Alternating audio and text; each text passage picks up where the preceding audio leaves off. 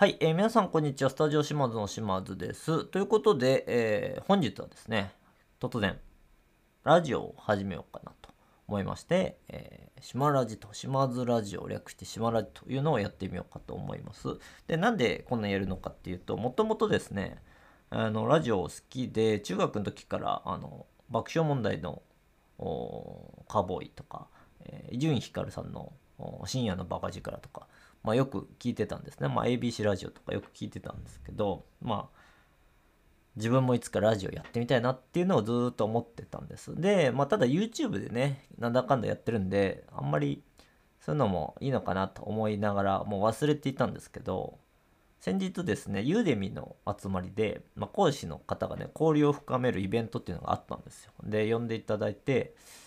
行ったらですね、あの、ブレンダー講師の梅ちゃんさんという方にお会いしまして、まあ他にも、まあ、ユニティ講師のね、あの、ジョニーさんとか、大谷さんとか、中条さんとか、コードマフィアさんとか、ハムさんとか、えー、東さんとか、いろんな有名な方がいるんですけど、まああの、梅ちゃんさんにお会いして、まあ、交流も取って、で、ツイッターフォローとかしたんですけど、そうするとですね、あの、ツイッターで、ピローンって流れてきて、えー今日のラジオですみたいな感じで流れてあのリンクがあったんですよ。でそれ聞いてあラジオいいなと。やっぱこういう音デバイスのものってなんか気軽でいいなというふうに思ってまあ自分もいいなと思ったことはやってみようと。まあ環境的にもできる環境なんでそれでちょっと始めようかなというふうに思って始めてみました。で問題はな何を喋るのかということですけどまあ僕が普段思ってることを、まあ、YouTube でも言ってますけど喋ってみようかなと思います。なのでまあ対象としては島田さんってどういう人なのかなとか普段何考えてるのかなっていうのが、えー知りたい方が聞いてもらえればなと。まあ例えばなんかラジオってねこう役に立たない話が多いと思うんで そういった感じになったらなと。まあ寝る時にね、ちょっと聞いたり、通勤の時に聞いたり、なんかそういう、うん、生活の一部になるような配信になったらいいなとも思いますが、だいたい15分から20分ぐらいで終わろうかなと思います。で、えーっと、最近考えてることを、まあ話しますと、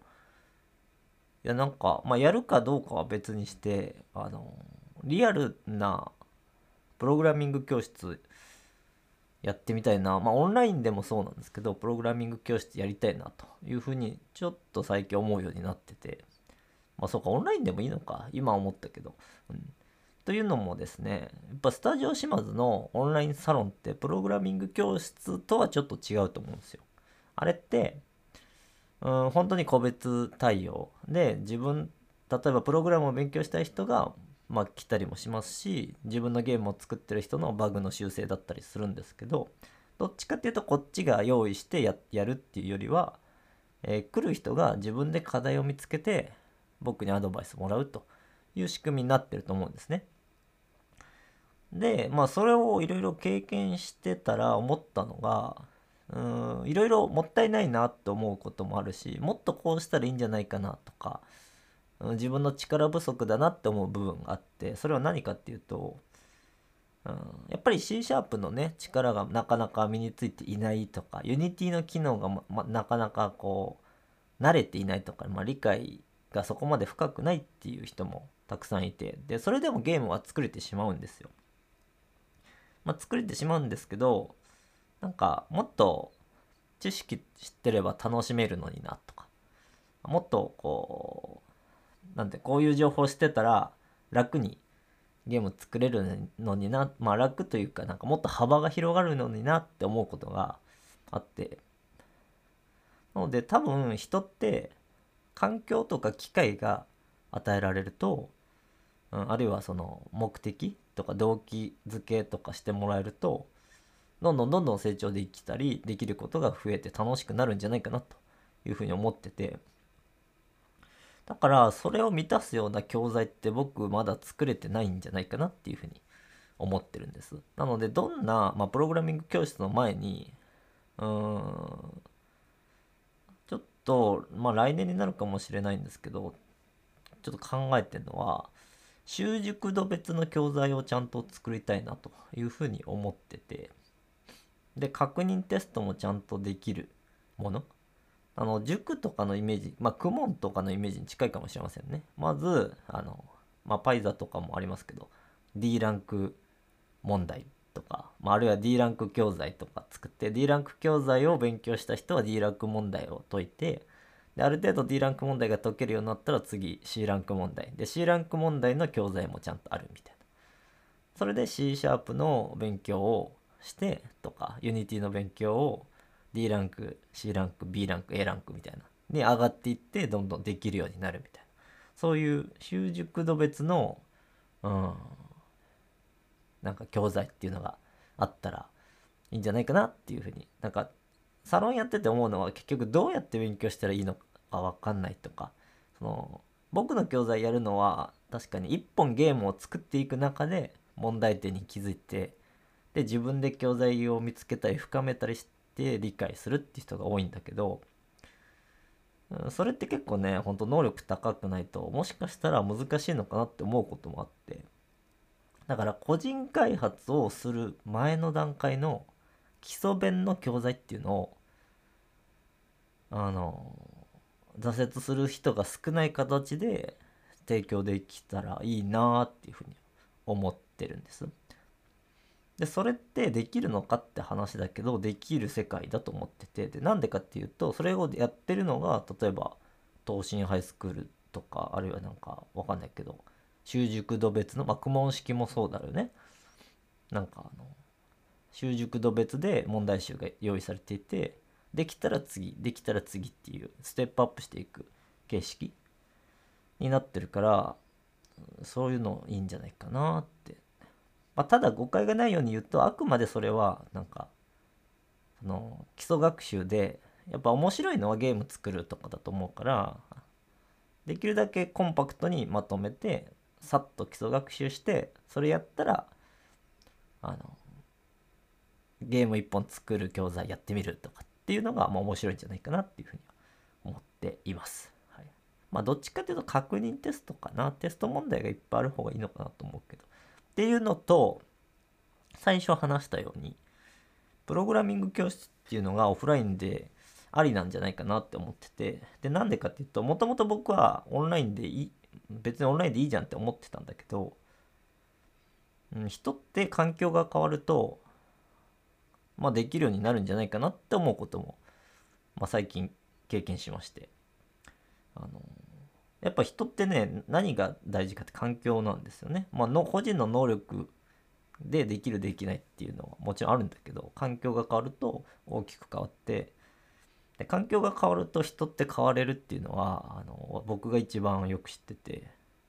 まあ、具体的には僕あの仕事を辞める時に、まあ、よく言われるのがさあのここで辞めたらどこでどこに行っても通用しないよみたいな感じとか言われたりするじゃないですか。まあそういったことも言われたんですね。あの他でも同じだよみたいな感じで。まあ多分そう他でも同じだと思うんですけど。でも僕楽しくやってます今。なのでやっぱその会社では僕は全然ダメダメだったと思うんですけどいざね環境が変わると今多くの人にね慕われながら進められているし成長もできてるし毎日楽しく生きている。ってことだからもしかするとオンラインのオンラインサロンとかあるいはオンラインのプログラミング教室って孤独だったりとかなかなかこう習慣づかなかったりとかあるいは質問もなかなかできなかったりするかもしれないんだけどあのもしかするとオフラインのプログラミング教室を作ることでそこに行けば一緒に頑張ってる人たちを見て自分も頑張ろうとか、まあ、要は塾とか学校とかに馴染みが深い人ほどそこに行けば勉強する気になったりあるいはこう楽しいって気持ちになれるのかな。でそれが結局基礎能力を身につける習慣になってゲームを作るっていうのが楽しく、うん、楽しくゲームを作れる能力を事前に身につけられるのかなっていうふうにまあ思っています。いや実際ねあのコロナになって人に会わなくなったんだけど人に会った時のねやっぱ喜び楽しみあ認識の違いっていうのがやっぱあってこう言うとちょっとうん語弊がないかったらいいんだけど 語弊誤解か誤解がなかったらいいんだけど、うん、やっぱねってるサロン会員と合ってないサロン会員ってちょっと認識が違ったりするんですよ。なんかあの実際会ったサロン会員っていうのは顔も知ってるしご飯も食べたし一緒に雑談もね多くしてるし何かこうなんか関係性がねちょっと合ってないサロン会員とはまた違うっていう感覚があって、まあ、だからいいだから悪いっていうよりもなんか相手の顔とか表情とかその何ていうか温度感というかが分かってるとやっぱり関係ってちょっと、うんまあ、こっちのリラックスする気持ちとかも変わるなと、まあ、もちろんねオンラインの人もあの関係をうまく築けてる人もたくさんいるからそれでもいいんだけどやっぱオフで会うっていうのがまた違う一面が見れてその人自身のなんか多面的なものが見れていいなっていう。感じたから。プログラミング教室とかもそういうなんかオンラインでの学習っていうのとオフラインでの学習っていうのが実は違うんじゃないかなって思ってて違うっていうのは種類が違うんじゃないかなと思ってて。だからオンラインで会う人ももちろんいると思う。オンラインのプログラミング教室が会う人もいると思う。しまあ僕は多分そっちだと思ってるんだけどでももしかしたらオフラインの方が学びやすい伸びるっていう人もいるのかなっていうふうに思って。てかそっちの人の方が多いのかもしれないけど。まあこれも誤解を生みやすいかもしれないけどもしかしたらオンラインが得意だって人は、まあ、ゲーム開発得意かもしれないっていうのもちょっとあるんだけどね。やっぱオフラインが得意だって人は結構うんまあなんていうか難しいな。こう誤解を生みそうだけど。何かこう、うん、機械的なものに対する習慣っていうのがあんまりなないというか身につきにくいのかなって思ってて。パソコンに対する習慣とか。でも僕がさあの僕がさって言っちゃってるな。僕はあのいろんな人がゲーム開発できるようになってほしいからだからある程度能力ある人を教えるっていうのは別に教えなくても能力ある人ってできるから別によくて。し環境の整ってる人は家庭伸びるからいいし。なんか能力と環境の整ってる人は別に僕が関わらなくてもいいと思ってて。じゃあなかなかそういう環境がないあれ教えてもらえる環境もないって人はもしかしたらオフラインのアプローチをすると環境を用意できるようになるんじゃないかなと。思ったりもしています。ということでなんか僕がちょっと、うん、オフラインのプログラミング教室でどういうプログラミング教室を想像してるのかというと東進ハイスクールとかまあ、いろいろあるんだけど映像授業のプログラミング教室でそこで授業するってわけじゃなくてそこに来て動画教材を学んで個別にね動画教材を学んでで分からないところがあればあのそこにいる講師の人に質問するとか確認テストがあってそこで確認テストしてでテストの結果をであの分からないとこあったら質問するとかみたいに一斉授業はやるつもりはなくて。まあ、一斉授業ってね僕あんまり好きではないからまあそういうイメージかな。で対象はまあ子供から大人までいいかなと、まあ、僕は実は子供に教えるっていうのはあんまり得意ではなくて、まあ、好きでもないっていうのもあるんだけど得意ではなくて。うん。でも実際そうなった時に僕が直接教えるっていうプログラミング教室ってあのちょっときついかなって思ってて。きついっていうのは僕はいろんな人がゲーム作れるようになってほしいから島津依存じゃない方がいいと思うんだよね。まああってもいいと思うんだけどだから島津依存な部分をなくして他の人が教えてもちゃんと成果が出るようなプログラミング教室にしたいなって思ってて。でもねあの島津依存じゃないにしてもサロン会員がね教えるとかってあのサロン会員で結構優秀な人も多いからありなんじゃないかな。なんか要はネームドのね人たちが。ジョニーさんとかもいるしまあプログラム得意なね八丁堀さんとかも、ま、いっぱいいますし、まあ、過去に辞めたサロン会員もあの呼んできてさ教えてもらうっていうのはありなのかなと。まあそういうことも考えています。考えてるだけなんですけどね。はい、で、えっ、ー、と、それができたら、例えば全国にそういう教室も作れるわけだし、だってサロン会員全国にいるから、それぞれ、あの、プログラミング教室展開することもできるわけで。まあ、そうなったらまあ面白いなぐらいの感じですね。なので、あ、で、そうそう。ここも大事なんだけど、そのプログラミング教室って基本は多分、あの、就職支援とかね、あると思うんだけど、就職支援はまあやるつもりはないという感じで、ね、あくまで個人開発とか自分でゲームを作れるようになるためのプログラミング教室って感じかな。で、就職支援しない理由は、まあ、就職支援してるとこは他にもいっぱいあるわけなんで、それは他に任せてしまえばいいかなと思ってるのと、なかなかね、やっぱゲーム会社に入るとかって大変だと思うから、うん、保証ができないことをね、あの、でみんなを釣るっていうのは僕はあんまり好きじゃなくて、あの絶対プログラミング教室じゃないわ、絶対ゲーム会社に、まあ、なんていうか、5割以上、まあ、例えば7割、8割ゲーム会社に入れるってんならいいかなって思うんだけど、1割2割しかゲーム会社に入れないっていうそのなんていうかプログラムというか場所だったら、うん、それって詐欺というかねなんか夢を餌になんか詐欺ってるの感じだから嫌だなって思って。なんかちゃんと保証ができるものじゃないと、うん、お金を取る取りたくはないなって思ってて。まあ、なので、まあ、あと、それでね、幸せな人が増えるかっていうと、あんまりそうは思わないから、僕が思う幸せな人が増えるっていうのは、ゲームを作れるようにな、なゲームを作れる人が増えれば、幸せな人が増えると思ってるから、だから別、目標はゲームを作れる人を増やすと。感じかな。まあ、その分料金もね、そんなに高くなくすればいいし、まあ、料金が低くて学習目標がゲームを作れるようになるわけだから教える方もそんなに負担大きくないしっていうことでできるんじゃないかなっていうふうに考えています。はい、っていうことでプログラミング教室の話でした。ちょっと長くなっちゃったけどね名前とかね考えたいけどね。もうスタジオ島津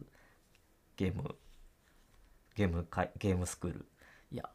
なんかいい名前あればいいかな。ということで、えー、1回目のラジオにして、ちょっと重たいテーマだったかもしれませんが、まあこんな感じで普段僕が考えてることを喋ろうかなと思います。あと、まあみんな気になってるかどうかわかんないですけど、ゲームセンター、インディーゲームセンターの話、もうしとこうかな、じゃあ。インディーゲームセンターね、まあいろいろ2点3点知ってるんですけど、まあ、はっきり言って今んとこいろいろいろんな人の話とかアドバイスを聞く限り収益性がねやっぱり難しいんじゃないかと。東京でやるにはやっぱり店舗でねお金かかるしでそれを回収するためにそんなに人来るのかっていうところでいろいろと、うん、怪しいんじゃないかなっていうふうになっちゃってますねなので、まあ、短期的なイベントとして開催するならいいなっていうのもあるし、うん、って感じかな怪しくなってきてます。でもその意味で、プログラミング教室できたら、ゲームセンターもできるんだよね。はい。要は場所が、場所を確保して収益性を他に作れば、まあ、プログラミング教室作ってゲームセンターもできちゃうんで。なのでゲームセンターっていうのはあくまでなんか発表の場なので、別の部分で店舗を構えることができれば、可能なのかなっていう感じです。はい、まあ、別に相性いい気がするしね。はい、で、あとの話はボードゲーム開発とかしてますが、それはまた別の機会に話せればいいかなと思います。ということで、えっ、と最近は毎日楽しく生きていますが、えーそういうことも今いろんなねやりたいことああるんですけどそういうそうやりたいことをいっぱい考えながら今日も、えーワンウィークで作ったゲームの作り方教材を取っています。なので皆さんあのやりたいことはいっぱいあると思うんですけどあの確実にね終わることをやりながらやりたいことをやっていきましょう。硬い話あんま良くないな。なんか柔らかい話もしたいけどえーっと寒くなってきましたねぐらいですね、はい。ということであんまり長引いてもあれなのでそろそろ終わります。ということでもしこの話が良かったという方は何かしらリアクションしていただけるとありがありがたいです。それでは、えー寝る方はおやすみなさい、えーこれから仕事に行く方は行ってらっしゃい。あるいは学校に行く方は行ってらっしゃい、えーお家でダラダラする方はいいね。俺もダラダラしよう、はい、ということで終わります。バイバイ。